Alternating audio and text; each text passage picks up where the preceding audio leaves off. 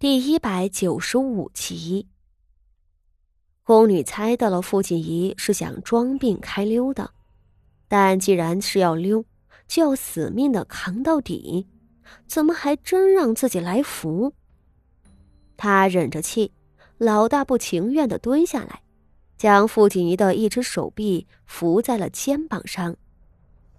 傅锦仪身量瘦弱，她自己却也是个十三岁的小宫女。要一路将傅锦仪扶过去是很吃力的，偏偏那傅锦仪还装得很像回事，整个身子的重量都压在他的身上。宫女吃力的驮着他往怡安院里去，身体不适的傅锦仪毫不客气的压在他的身上，压了半晌，傅锦仪的一只手悄声摸向了自己的腰间。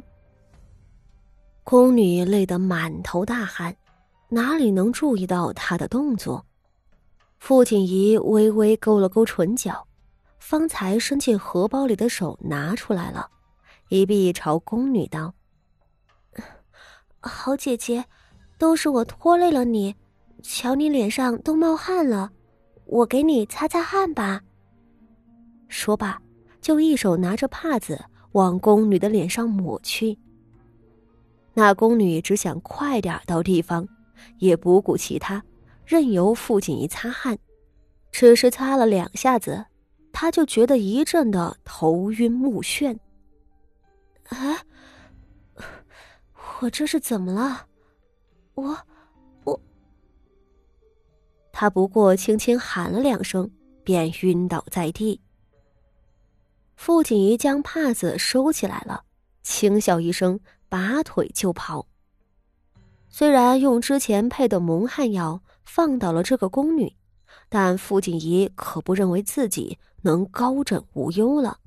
相反，她的麻烦才刚开始。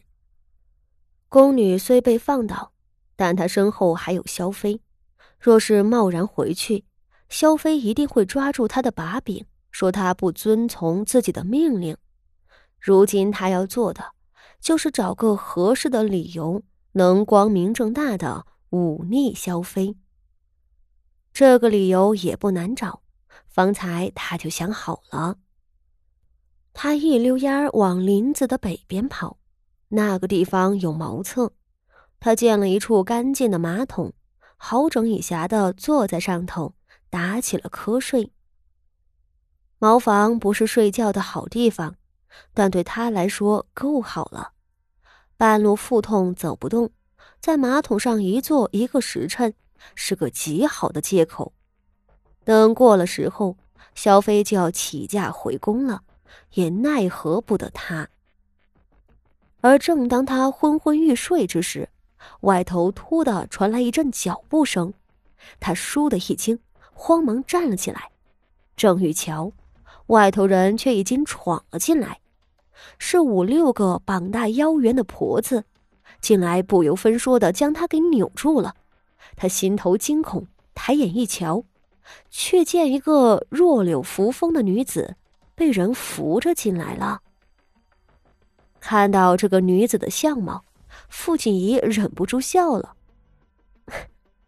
三姐姐，怎么是你？你不是病了吗？”不但病了，先前不是还被白姨娘用竹签子折磨的死去活来的吗？更遑论他身上还有几日前的板子伤。傅妙仪的状态绝算不上好，她脸色惨白，脚步虚浮，要婆子们扶着才能堪堪挪动。只是她虽狼狈，却居高临下的看着傅锦仪，目光鄙夷。而得意，傅锦仪，死到临头还嘴硬。他嗤笑着：“我就知道，你不会那么容易被制住。王宫人是被你迷晕过去了吧？你逃到这儿来，就是想装作腹泻是吧？可惜呀，我的八妹妹，你没料到我会带着人在此守株待兔吧？”哼，你是逃不出我的手掌心的。傅锦仪眉头微皱，盯着他道：“你为萧妃做事？我在萧府受尽白姨娘的折辱虐待，若不给自己找一棵大树，我也活不了多久。”傅妙仪到底浑身是伤，说几句话就冒出冷汗，虚弱的在一旁的椅子上坐下来。他继续道。萧妃娘娘知道你不老实，王公人怎可能治得住你？少不得要用强啊。傅锦仪的唇角扯起了一抹冷笑。哦，原来三姐姐是奉了萧妃娘娘的命令，要将我强拖过去了。你不要说的这样难听，萧妃娘娘温婉贤淑。怎的会将一个腹痛不适的臣女强拖过去？傅妙仪冷眼看他。若是被有心人传扬出去，恐怕有损萧妃娘娘的名声。带你过去的人不是萧妃娘娘，而是我。傅锦仪面露不屑。三姐姐，原来你就只有这点用处了。他逆着傅妙仪，傅妙仪却是露出一个更加鄙夷的神色，道：“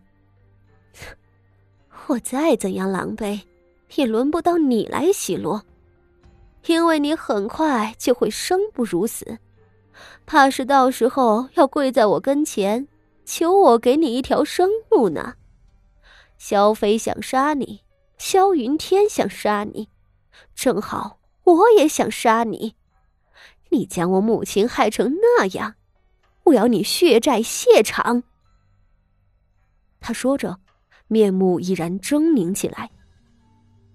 傅锦仪的唇角渗出抑制不住的嘲讽，他冷笑道：“哼，血债血偿，傅苗仪，你弄错了，那叫做恶有恶报。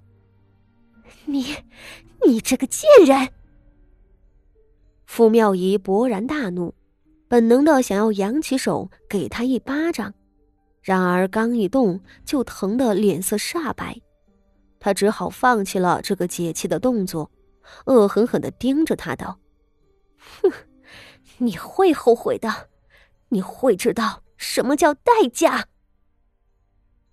他说着一抬手，几个婆子用一根粗大的麻绳将傅锦仪浑身捆绑起来。